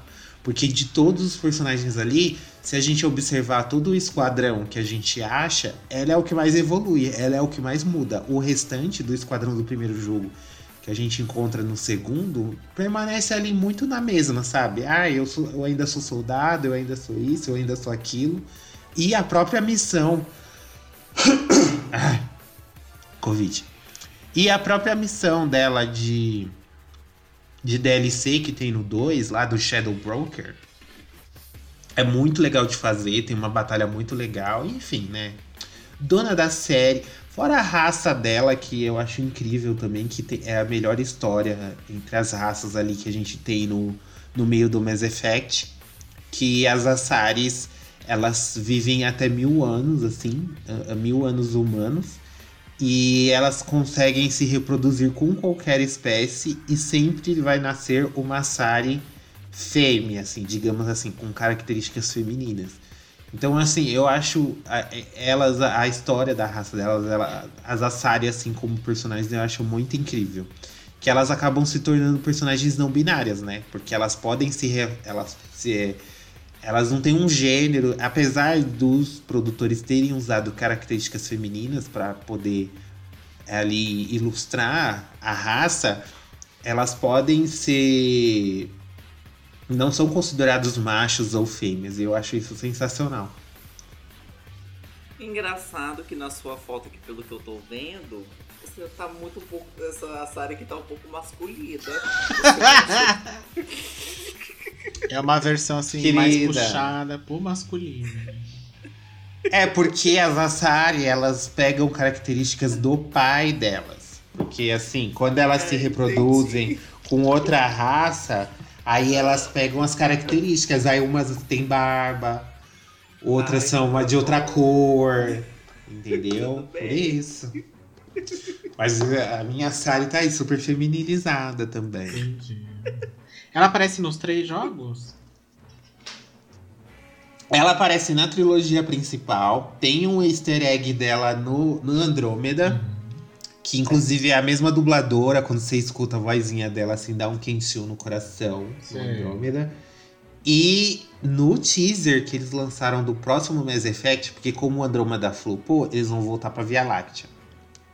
No teaser do, do novo Mass Effect que eles liberaram, quem acha lá o, res, o resto da, da armadura do Shepard é a Liara, gente. Hum. Só aparece assim um cantinho de olho dela, mas você tem certeza que é ela. Dá pra saber que ela, ela dá um sorrisinho assim de canto de olho. E eu dei um perro, menino, quando eu vi esse teaser pela primeira vez, porque é muito sensacional. Porque, obviamente, a Liara é a única personagem que pode estar tá viva após tantos anos de ter acontecido o que aconteceu no, no, no final do 3, porque ela vive mil anos. Então ela.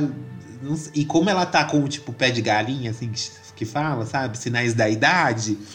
Então pode, pode, podemos deduzir que se passaram séculos desde o Mass Effect 3. Hum. E ela vai estar lá entre nós. De tão importante que ela, que ela acabou se tornando. Gente, mas no Mass Effect você não escolhe se a personagem se ele é feminino ou masculino? O personagem principal, sim. O protagonista, você escolhe o sexo. O tal da Shepard o pode Shepard. ser homem ou mulher, né? Pode ser homem ou mulher, e se você der em cima da Liara sendo homem ou mulher, ela vai aceitar e ela vai e vai se pegar com você. É porque sempre que eu vejo alguém, sempre que eu vejo alguma coisa desse jogo, o Shepard é homem. Aí eu achei que não era ele. Sim. É, a maioria do pessoal joga com Shepard de homem. É, eu A confesso que. pegar o outro homem, né? Que a- é isso que a gente quer ver, meu filho. É isso que a gente quer ver. É, é- não, mas é porque o. Eu a- primeira vez que eu joguei, eu joguei com a Shepard mulher. Porque eu sabia que ia ter esse negócio de namoro e eu não sabia que ia ter namoro LGBT. Uhum. E aí eu só vi. Eu joguei com a Shepard mulher, assim. Inclusive Yes. fiquei com a Liara no, no primeiro jogo. Mesmo com a Shepard mulher e tal. Certo. E- mas é que eu queria pegar os boy, né? Eles só Foi ele foram dar a opção. Eles só de- foram dar a opção de relacionamento gay no terceiro jogo. Ai, demorou, hein? Então, é, demoraram. Porque esse- o primeiro é de 2007 e o segundo é de 2010. Então a, a comunidade ainda estava lutando pela representatividade. GLS, diversidade. É, diversidade, latinidade. Entendi. E aí, eu não. Por conta disso. ah, só, mas no Andrômeda, por exemplo, você tem muito mais opção de relacionamento gay e tal. E é, e é por isso. Mas a primeira vez que eu joguei, eu joguei com a Shepard mulher. Eu zerei a trilogia com a, com a Shepard mulher. Entendi. Tanto que eles faziam duas versões de trailer, eles sempre fazem duas versões. Só que eu acho mesmo que realmente eles focam muito no Shepard masculino. Se você pesquisar aqui Mass Effect, por exemplo, no Google e jogar imagens, é o Shepard homem, sempre aqui. Sim. Sempre é o, é o, é o macho. É porque, como diz a Ubisoft, mulher não vende jogo, né? É, né? Pois é. Ô, Leona, mas assim, tirando a Eloy. Antes, antes da gente entrar na Leona, só relembrar aqui que é, vamos ter série de Mass Effect, gente. A Amazon já está produzindo. Ah, tudo bem, né? Só pra vocês saberem. Vem aí, quem que vai ser a Liara? Ai, menino, não sei. Mas qualquer, pode ser qualquer uma, né? Vai ser pintada de azul. Qualquer Vai uma que eles tacar a maquiagem. Vai, sabe quem pode ser? A Zoe Saldana. Já que ela já. Ela já virou ET no Avatar. Já ficou verde nos Vingadores. Essa mulher vive se pintando. Então, eu acho que ela daria uma boa aliada. Ela tem uns traços, assim, que faz lembrar, né? Se parar pra pensar. Ah, ficaria Imaginar bela, ela Ela é bonita, né? É, sim, sim. Sim. Ou aquela que faz a. a aquela é alguma coisa do Lenny Kravitz, acho que é filha, Zoe Kravitz, a que fez a Mulher Gato, Sim, também seria bom. Sim. Zoe, maravilhosa. Seria bom, uma boa opção também. Fica aí a dica, viu? Quem tá fazendo a Amazon, né? Ou a Amazon. Fica- Inclusive, eu vou assistir o novo Batman só por causa dela, porque eu tô cagando pro Batman. E eu vou fazer. Eu vou escrever uma cartinha pra Warner. Pra eles fazerem um novo filme da Mulher Gato, fazer justiça à Mulher Gato é. com Zoe Kravitz. Gente, olha a unha dela no filme, a, a unha dela foi a coisa que eu mais fiquei olhando, tá tão É perfeita. unha de gel, minha filha. É um gel, é um negócio. É, acredito. É um acrigel que não tem pra ninguém, né? Tá perfeito. Tá babado.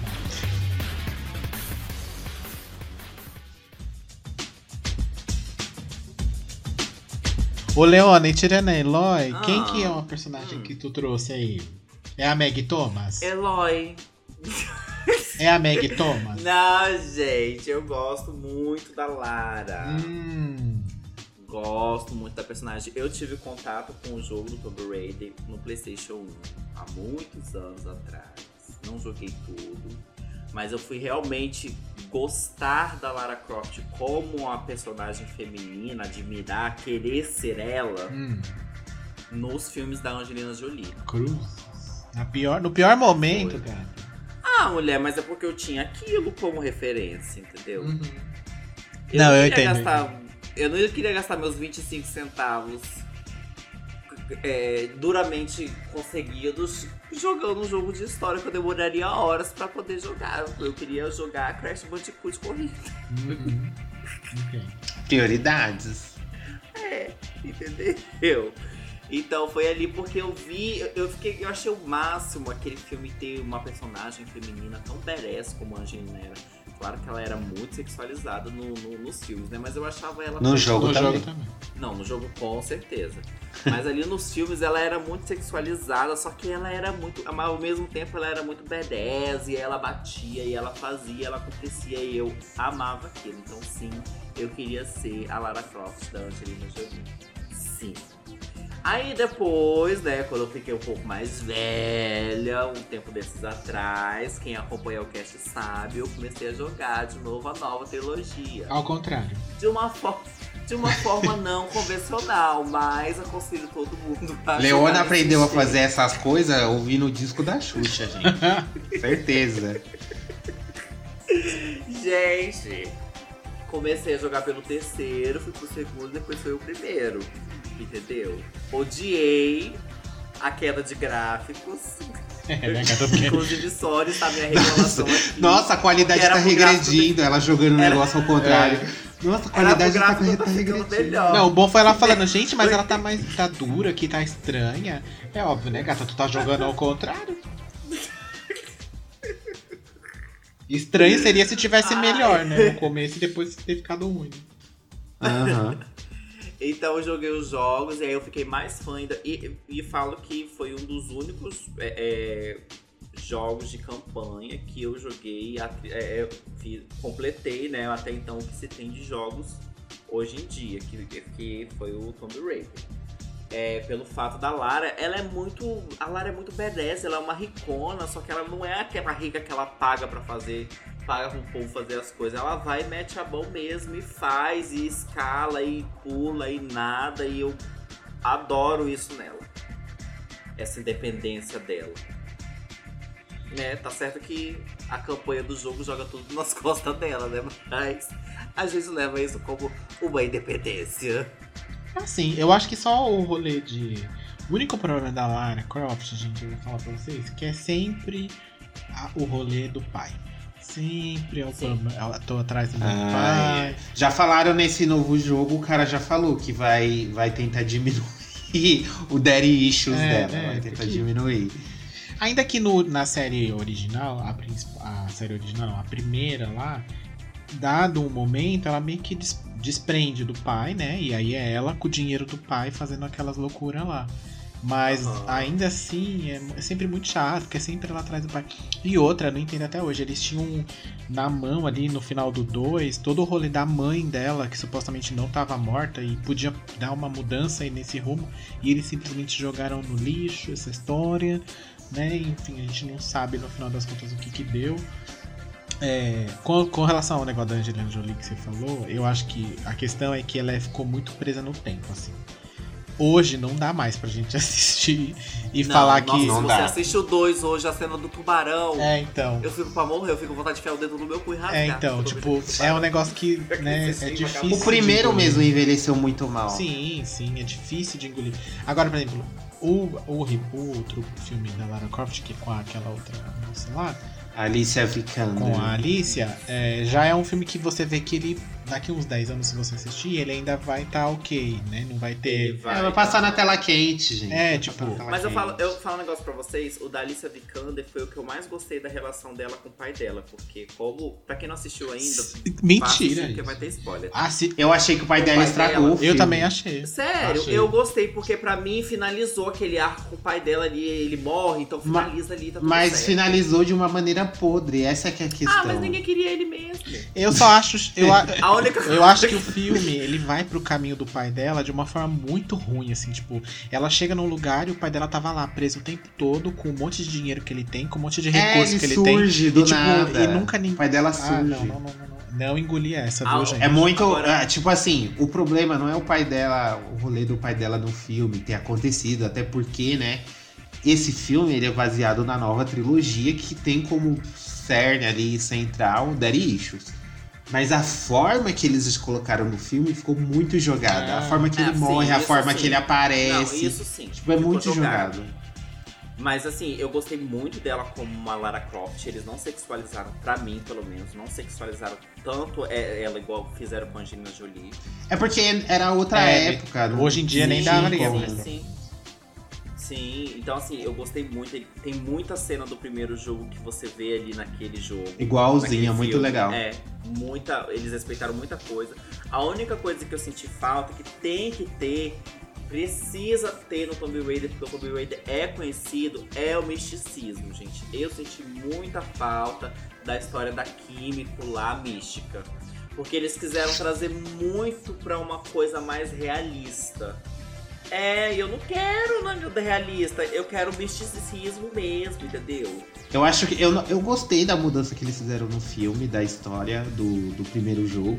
Só que eu acho que foi uma questão orçamentária mesmo. Mas eu acho que né, vai- na sequência vai ter mais criatura mágica. É tipo pé grande, essas coisas que a Lara Croft enfrenta no jogo. eu acho que na sequência deve ter mais. É porque o primeiro eu acho que foi mais questão de orçamento mesmo. Tipo, Hum, se eles fizessem uma adaptação do terceiro, mudando algumas coisas ali, ia ficar tudo, porque no terceiro eu tomei muito susto, viu? Nossa, eu tomava muito susto no terceiro, na hora que você cai naquela. que você enfrenta aqueles bichos lá de baixo, sim. que eles saem do buraco. Nossa, eu tomava muito susto naquela parte ali, gente. É, Tá tudo. Eu não sei se eles vão se eles vão continuar adaptando essa nova trilogia ou se eles vão criar uma história original. Porque a história dos outros dois jogos é tão fraca, tão fraca, que eu não sei se eles vão conseguir salvar. Eu não sei, eu gosto muito da história do 2. O problema é o que eles fazem com, com o depois dela. Tipo, que eles simplesmente ignoram o que aconteceu no 2. A única coisa que eles pegam é o, o rolê do. do. do- daquela facção lá, como é o nome? É, A Trindade. da Trindade. Trindade. É só isso que eles pegam. Porque É, todo porque o resto. que ele- acabou. eles fizeram no primeiro a- o negócio da Trindade. Aí vai no segundo, aí é a Trindade de novo. Aí vai no terceiro, é o negócio da Trindade. Trindade de novo. É, eles vão ter, eles têm que se, se atualizar, eles têm que dar uma melhorada nisso daí esquecer esse negócio dessa porra dessa Trindade. É. É que o primeiro, ele tem o personagens secundários, que você faz missão com eles, você salva Sim. eles. Então, tipo, tem uma carga. Gente, eles tiraram o romance lésbico. Pois é. Colocaram romance lésbico no primeiro jogo e, tipo, descartaram totalmente nos outros dois. Eu achei isso um absurdo. A menina não aparece mais, a menina não é citada mais, a menina não aparece num flashback mais. Sim. Tipo, some com todos os amigos dela que ela salvou na ilha no primeiro jogo. É, só fica o Jonah, né? O que volta é o Jonah. Tadinho. É, só fica a bicha urso. Então, e só fica ele porque ele meio que vira o pai dela ali, né? É. Ele é o substituto de pai Isso que ela já é o link pro episódio sobre Tá tudo interligado nesse, uni- nesse multiverso que estamos aqui hoje.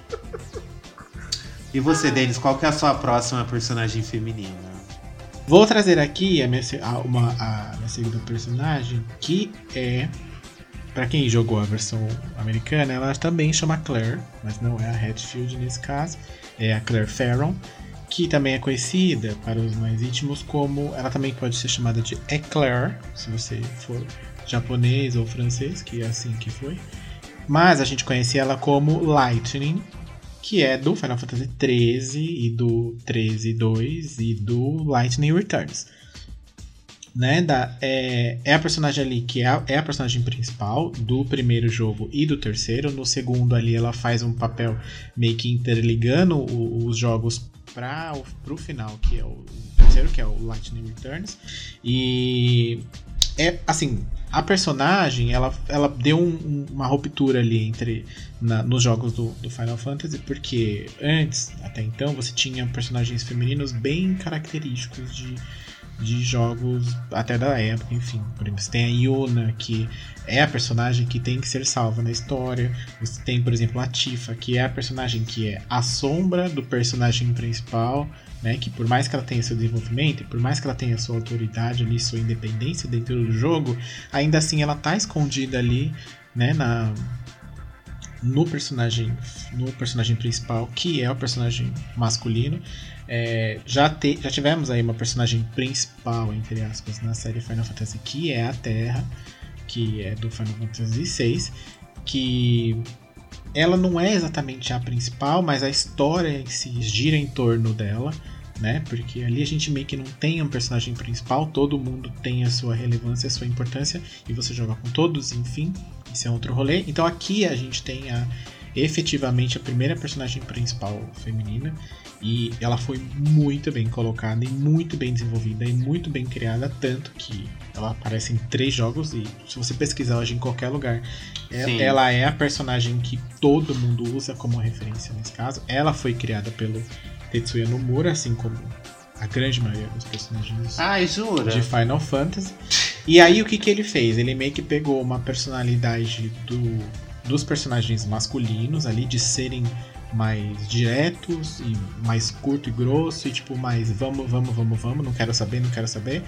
E colocou ela num- numa aparência feminina de uma. que você olha assim o rosto dela, tem uma aparência mais delicada, ela é uma personagem bem magra, então parece que é frágil, mas ela é um personagem muito forte. Então existe esses esses balanços aí entre a personalidade e a aparência e, e o que efetivamente a personagem é dentro do jogo do primeiro principalmente se desenrola em torno dela tentando salvar a irmã dela que tem o rolê lá de Cocoon que tá presa e vai, não pode virar o cristal aquele rolê todo.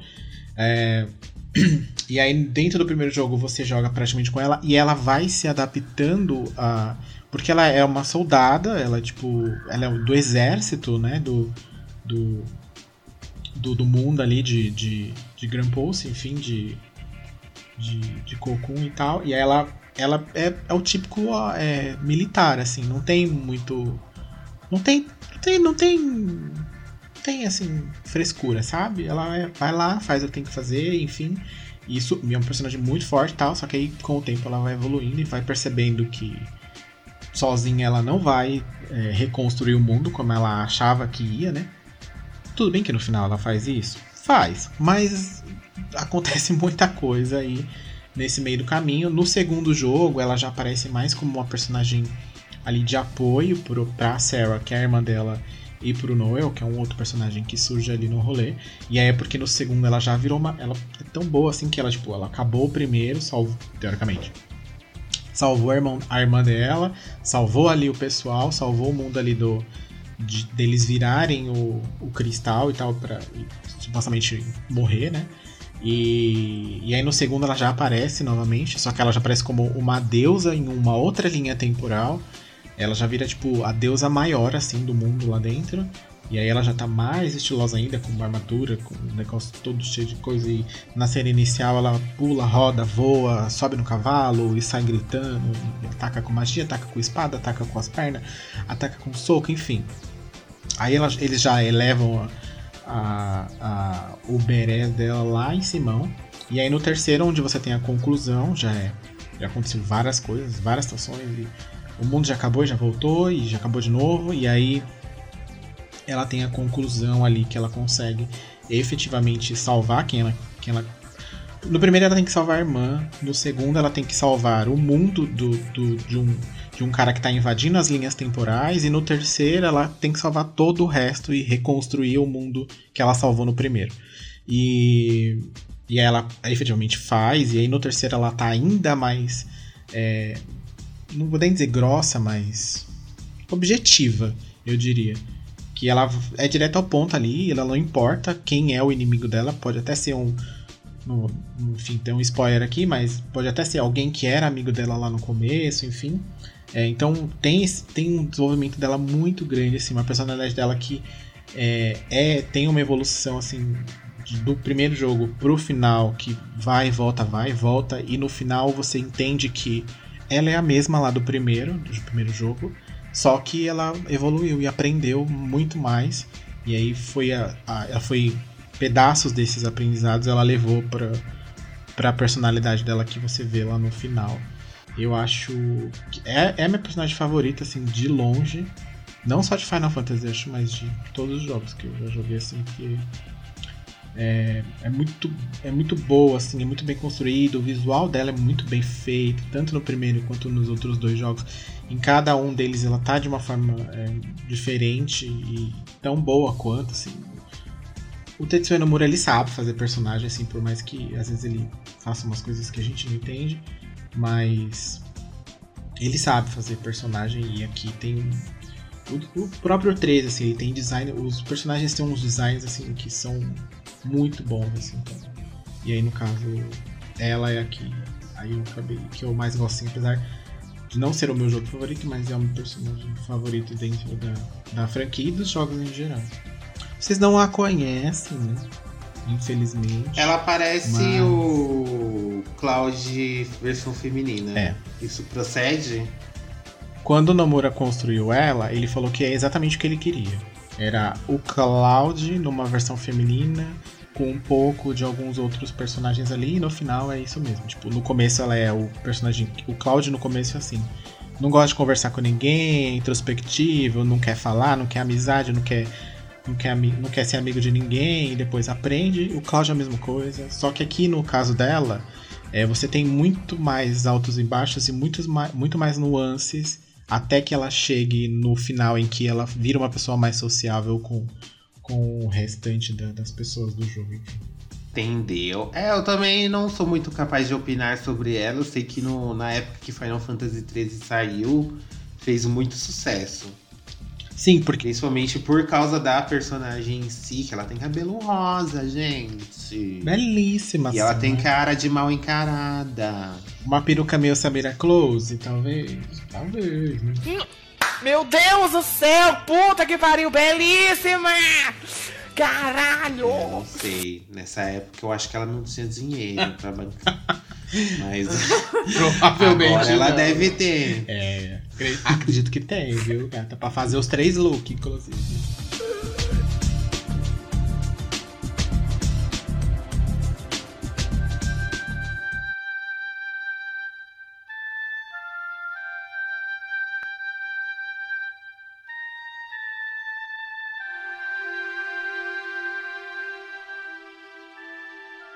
A próxima personagem feminina que eu vou incluir aqui na nossa listinha, ela é recente, ela não tem uma grande né, carreira aí, mas ela disse que veio que é a Abby, gente, do The Last of Us Parte 2. A Abby, é, eu acho que ela merece por diversos motivos, inclusive pela questão de, dela trazer uma outra visão do, da história, dos acontecimentos, assim, do, do, do enredo. E a- o, o The Last of Us ele tem essa questão narrativa que é muito, que eu achei muito genial, que é a questão de mostrar o outro lado da história, de mostrar que nem todo mundo é 100% vilão e 100% mocinho. E a Abby, ela foge de todos os estereótipos assim de personagens femininas. Ela não tem curvas salientes, ela não tem peitão, ela não anda com uniforme seminua, tipo, ela não é nada disso, sabe? Ela, ela é forte, ela malha, ela, ela precisa sobreviver em um mundo apocalíptico, caótico, então por isso ela ela ela malha assim para ter força e não pela aparência. E então ela foge totalmente desses estereótipos, e isso que, que a torna uma personagem assim tão incrível. Então, eu, eu- é obviamente, como todo mundo no começo, eu detestei ela, queria matar ela e tudo. Mas, cara, tipo, se você pega The Last of Us 2 inteiro, eu cheguei num momento que eu cheguei que eu era Team Abby, sabe? Que eu não tava nem ligando mais pra Ellie. Eu queria que a Ellie morresse logo. Que a Ellie ficou. Ela fica muito chata nesse. Nesse segundo jogo. Ela tem os motivos dela, só que ela age. Ela age conforme a idade dela, né, também. É, mas, mais ou enfim. menos, né? Porque ela e a Abby têm praticamente a mesma idade, né? Tem uma diferença É. muito grande. E a questão só é que a, a, a Ellie. A Abby era. a- a- aparentemente a Abby era um pouco mais velha, eu acho. Mas a, a Ellie, ela se No mostra flashback. muito imatura no segundo jogo, assim. É, ao contrário da Abby. Mas também tem a questão de que a Abby, foi, depois do rolê do pai dela lá, ela, tipo, foi criada o restante da vida dela dentro de um negócio que é De um como exército. se fosse um, né? é, um, um centro de, de, de, de treinamento. Tanto que ela é gigante desse jeito por conta disso e tal. Então também tem essa, essa- esse ponto em diferença da, da Ellie, por exemplo, que foi criada numa, num rolê mais hippie, né? Com uma galera mais. né? Mais humana. uma galera mais, o de história. mais vendendo, vendendo arte na praia. Fazendo os brincos de coca, essas coisas. Então, assim, tem esse, essa questão. Mas o que você falou é muito real mesmo. Que você começa, tipo, falando, puta que menina chata, pior, pelo amor de Deus. Vamos acabar, matar logo ela, não sei o quê. Aí, você, aí o jogo faz o quê? Toma aqui, meu filho. Agora tu vai jogar com ela. E você vai entender tudo que aconteceu, beleza. Aí você joga com ela. Aí depois o jogo fala, bom, agora você volta pra ela. Aí você fala, não, não quero mais. Eu quero continuar com ela. Eu não quero mais saber assim. da, da Ellie. Não, menina, assim. chega, já deu. E, a, e no final, quando as duas efetivamente se encontram, que você... Você fala, não, eu não quero. tipo, o jogo é, tem um negócio que ele, ele, ele faz com que você não queira seguir o que ele quer que você faça. Tipo, você fala, não, eu não quero Sim, esse final, eu quero outra coisa. Todo mundo que jogou fala isso no final. Que não, quando, quando chega na parte final dá vontade de largar o controle. Ah. A pessoa hesita, ela não quer participar daquilo. Só que aí tem aquela coisa, né? Você não é aquele personagem. Sim. Aquele personagem ele tem o desejo próprio dele, ele tem a história própria dele. Exatamente. E a gente só tá acompanhando. E isso é muito louco, porque é diferente de um filme, né? Que você fica impressionado, você fica pro cara, não, não faz isso, que não sei o quê. No jogo, se você não se mexe, a história não avança. E eu acho que isso é aí que tá a genialidade da, da narrativa de The Last of Us 2, assim. Muito, tipo, por isso que é uma obra-prima, assim, Sim. questão narrativa Sim, pra videogame. sim. É muito louco. E a Abby foi uma personagem muito bem construída, gente. Muito bem construída. Porque pra fazer o povo gostar dela. Porque a Ellie, todo mundo era apaixonado pela Ellie desde o primeiro. Então, pra você mudar toda essa ideia de, de, de, de que a Ellie é, o- é a mocinha, que a Ellie é a princesinha de todos nós e que a Abby é um monstro, putz, isso aí deve ter dado um mega trabalho, assim, pra poder construir a história Uhum. toda a narrativa para que a pessoa entendesse que não é assim que o mundo funciona. Sim. E no, Então por isso eu escolhi a Abby em vez da Ellie. sim, e no final das contas, você vê, diferente, por exemplo, da grande maioria de filmes, por exemplo, em que no final você sabe que alguém tá certo e alguém tá errado. Tipo, alguém é o bom e alguém é o ruim, né? Te- é, Uhum. Mesmo que indiretamente acaba lhe pondo isso até os próprios jogos. Aqui não tem essa, né? Tipo, todo mundo é bom e todo mundo é ruim. Depende da situação, Sim. do momento e de como você tá enxergando é, aquela, aquela questão, né? Porque, por exemplo, você é apaixonado por ela, Ellie, e olha o que ela faz com a amiga grávida dela. Da Abby, É. no caso. Né? Tipo, e você fala, meu, não, pera, peraí, mano. Você tá, você- tá louca? É o quê? Que, que, né? O Tipo, próprio para. Joel, todo É. mundo falando da questão do Joel, que, que o povo ficou puto porque o Joel morreu. Isso é já, todo mundo sabe, né, que o Joel morre no 2. Hum. E só que como se ele fosse um herói. É, pra um herói tipo de, de, de capa vermelha, Sim, sabe? sim. Superman. E cara, ele não foi. Olha o tanto de gente que ele Sim. acabou matando por uma decisão egoísta dele e que a menina tava em paz com aquilo, sabe? É. Tipo, se ele tivesse deixado eles fazerem a cura com a Ellie, com o parasita da Ellie lá, Uhum. com a imunidade dela, como que a, quantas vidas, quantos milhões de vidas eles não teriam salvo? Sim. se não fosse a decisão egoísta dela. Então, o próprio. Isso que é algo mais louco de The Last of Us. Nem o próprio Joel, que é o protagonista da- do primeiro jogo, que fez a gente se apaixonar por ele e tal, naquela questão mais protetora, o instinto protetor que ele cria pela, pela Ellie, e por tudo que eles passaram juntos, nem ele é perfeito, Uhum. sabe? Ele tem os defeitos dele. Sim, tanto, Então, por isso que The Last of Us é muito louco. tanto que no Muito. final você. Quando acaba o primeiro, por exemplo, você concorda com ele, com a decisão dele. Você fala, ok, Sim. acho que foi o certo mesmo. Depois que você joga o segundo, você já fala, pera. Quer dizer, era o certo pra ele, né? Pra ele, Sim, o- sim. unicamente pra ele. Pro resto do mundo inteiro, talvez. Era o Não resto era. pra culpa dele. Era, Então, se tipo- a gente for parar, era, o- era o certo pra culpa que ele É, sentia ali. E outra, tipo, o, o jogo é tão bem construído que ele consegue destruir o que ele construiu no primeiro, reconstruindo e construindo uma outra coisa. Tipo, uma Nossa, outra visão é. de, de, de, de- do mundo que, que ele construiu. E vira um grande Nossa, forte. minha mente agora. Isso tudo, vira um grande Fortnite em modo de construção. É isso aí, gente. Não é à toa que desativaram. De tanto construir e desconstruir, a gente vira o quê? Joga quase que um Fortnite. Exato. E é por esse motivo, por, por, porque agora eu sou Team Abby, gente. É. Não sou mais Team Esse jogo, a gente já tem Ellie. uma edição sobre esse jogo, enfim, mas esse jogo não. Ele, Vamos fazer. ele, ele vai continuar assim, acho que por muito tempo é, é, apartado de todo o resto que já foi feito. Todo o resto. Verdade. Ele vai estar sozinho. Porque No, o, o roteiro o roteiro desse jogo ele é muito É fechadinho. tudo muito, Ele é muito, muito, muito, redondo, perfeito. assim. A motivação dos personagens são motivações plausíveis, não são só motivações que você joga. Ah, porque matou, ah, porque você matou meu pai. Não, não é só por causa disso. Isso aí é o menor do negócio. Muita coi- É, isso aí é o menor, tá? O pai dela ter morrido é o menor das coisas, mas o, o- realmente o motivo que tá por trás daquilo tudo e, e, e a vingança e to- toda a trama da vingança. Até porque depois ali. ela vinga o pai dela e ela vê que esse não era o problema. O problema não era esse. Tipo, é. não é isso. É, ela continua. Ela conti... não, é por isso que. Ai, gente, se, se a gente for entrar em Us aqui, a gente vai ficar a noite toda. Por isso que é tão genial, porque ela, ela não consegue ter paz, mesmo após ter contemplado a vingança dela. E aí ela fica tentando se redimir disso. É muito louco. Aí, aí por causa que ela se vingou, aí ela se fode, mas ainda perde todos os amigos. Sim. Aí tudo tem uma consequência na vida, assim, as decisões que a gente toma. É muito profundo, gente, é muito profundo, muito filosófico. Vamos para a nossa, nossa próxima personagem. Leona, pode falar agora, a gente deixa. Pode eu não falar, vou, Eu não vou me demorar muito, todo mundo sabe que eu amo a Eloy. Não ia ficar no meu segundo tópico, mas nós temos uma primeira em comum que todos nós concordamos, então vou precisar colocar a Eloy aqui em segundo. E sim, gente.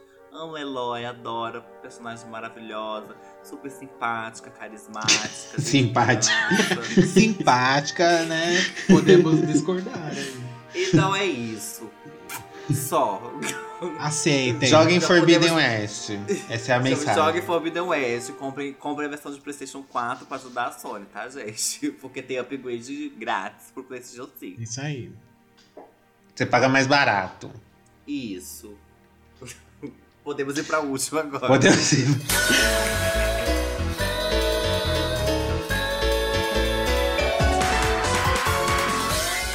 Acho que a gente não podia encerrar com outra personagem feminina, porque não seja, né, a senhora Baioneta, grande Ela. dona da Nintendo. Ela que trouxe os jogos adultos pra Nintendo, né, que até então o povo só jogava Mario, Pokémon. Ela que foi criada pra poder ser um sex symbol e o Nerdola bater sua boa siririca em casa, mas ela se tornou um ícone LGBTQIAP+. É o mundo, né? Exatamente. Olha o que o mundo não faz. Né? O tiro saiu pela culatra. Só Pois tem é. isso pra dizer, queridos. Porque todo gay que se preze gostaria de ser a baioneta, sim.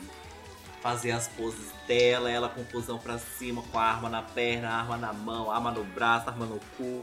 E é isso daí, as poses que ela faz, a cena que ela abre as pernas num- num- numa, numa roupa bem angelical, que sai uma, uma iluminação bem forte da xereca dela. É simplesmente a baioneta entrega. O especial que ela vira um Inclusive- grande cabelão.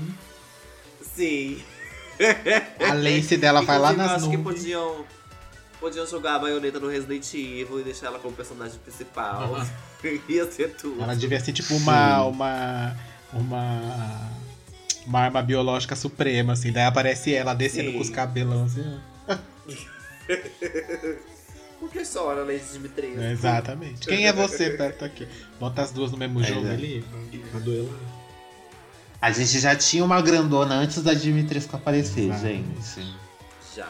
E é ela. Ela é E muito é. abusada. Ela, é- ela, é, ela é tudo que um, um gay gostaria de ser. Ela é, debo- ela é abusada. Ela Debochada. É debochada, ela é sexy. Ela é vulgar. Ela é, ela é tudo. tipo, Ela é tudo que eu, eu, Ângelo e Denis, a gente, quando a gente assistia aquele filme da Elvira, a Sim. Rainha das Trevas, o que, que a gente queria ser? A gente queria ser a Elvira porque ela era tudo que não podia ser. Sim, sim, sim. sim. A gente, vai- a gente tem que fazer. A gente tem que fazer uma edição dessa com fora de jogos, tipo em outras mídias assim. Com certeza eu viria Elvira, gente, seria. Então a baioneta é isso. Ela foi, é, foi o que eu falei, ela foi criada pra ser um grande, assim, ela foi criada por um um com gente. Muito tesão e ela foi criada pra ser extremamente sexualmente explícita pra poder o nerdola jogar já com uma mão no controle e a outra no carinho, né? Japonês e sexualização andam juntos ali, ó. Principalmente é da- o sobrenome deles. Principalmente da Platinum Games, que é a produtora, no Uhum. caso aqui.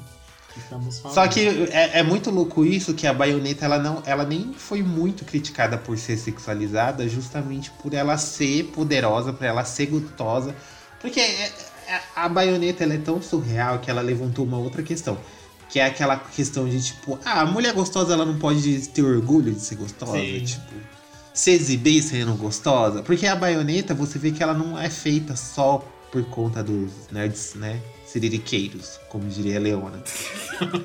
Ela, ela é uma persona, é aquela mulher que ela sabe que ela é sensual e ela gosta de sensualizar, sabe? Tipo, não é, não é por exemplo as personagens do Dead or Alive que estão lá com as tetas balançando gratuitamente, sabe? Tipo lutando de biquíni. Não é questão de, não é a mesma coisa de você pegar as personagens femininas do Mortal Kombat enquanto os guerreiros tá com, com roupas super estilosas, as guerreiras estão lutando de maiô. Sabe, de E colã. Street Fighter, então, que a Kami luta com o negócio atochado na. na, na Então, gente, é tipo. É, é por isso que a gente tem que ver as nuances de. é, essas diferenças de quando uma. a, a sensualidade da mulher, ela vai muito além de ela só aparecer pelada. Tem que condizer com a personalidade, tem que condizer com, com o enredo, com a história. Tem que fazer sentido naquele contexto. E Bayonetta faz muito sentido no contexto em que ela é colocada. É diferente, por, por exemplo, quando ele citou da Kami, que ela é uma. Ela sofreu lavagem cerebral, ela é uma ex-militar, e olha como ela luta, Exato. gente. Como consegue? Ela Ninguém luta- que consegue lutar com aquela roupa.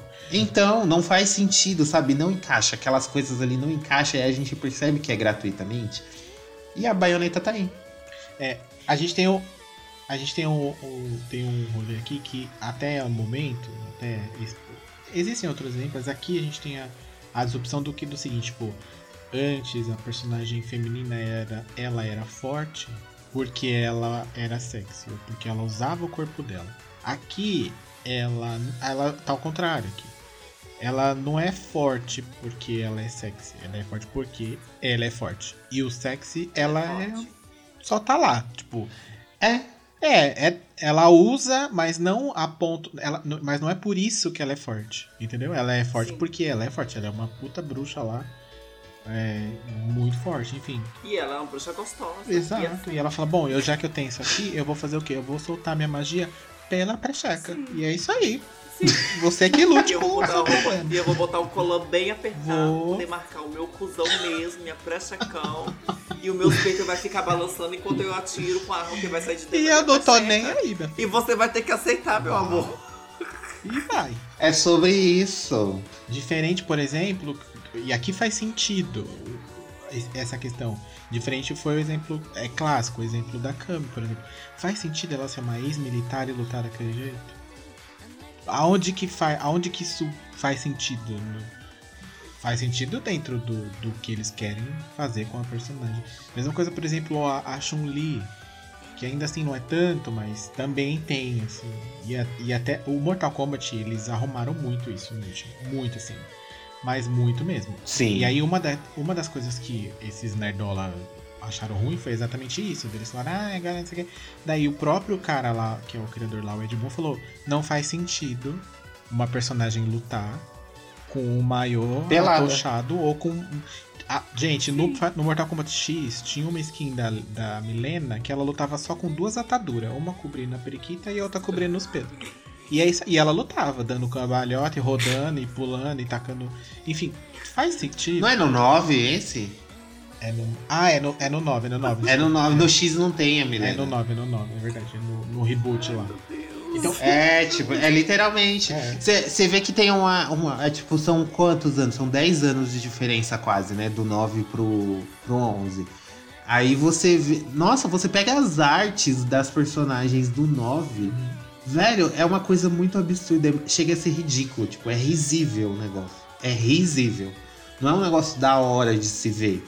Tipo, talvez pro hétero punheteiro e tal. Mas é que, se- mano, sinceramente, se você quiser ficar vendo isso, você assiste um pornozão. Você não precisa nem jogar videogame. Tipo, não tem necessidade de ficar esfregando a, a, a Xota na cara na, num contexto desse jogo. Não faz sentido do Mortal Kombat. Não faz.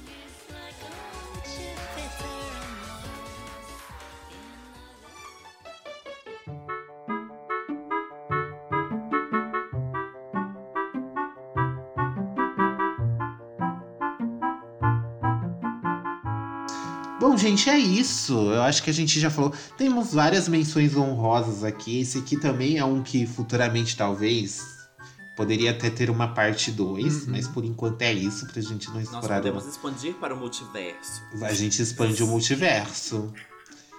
E conta pra gente aí qual é a sua personagem feminina poderosíssima, aquela que te inspira, aquela que você fala, ai, se eu pudesse escolher como eu viria ao mundo, né?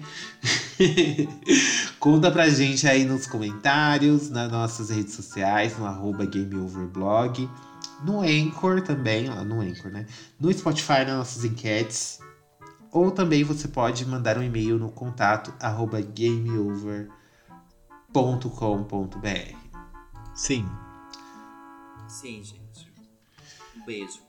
Bom, gente, beijos de luz. Até a próxima. Chega. Cansada de gays. Eu vou sonhar com a É. baioneta hoje. Ah, Para a Tá gravação. para a gravação, não quero mais. Para a gravação. Para a gravação, Para gente. Não, é sério, para a gravação. Acabou o episódio. Você é diário?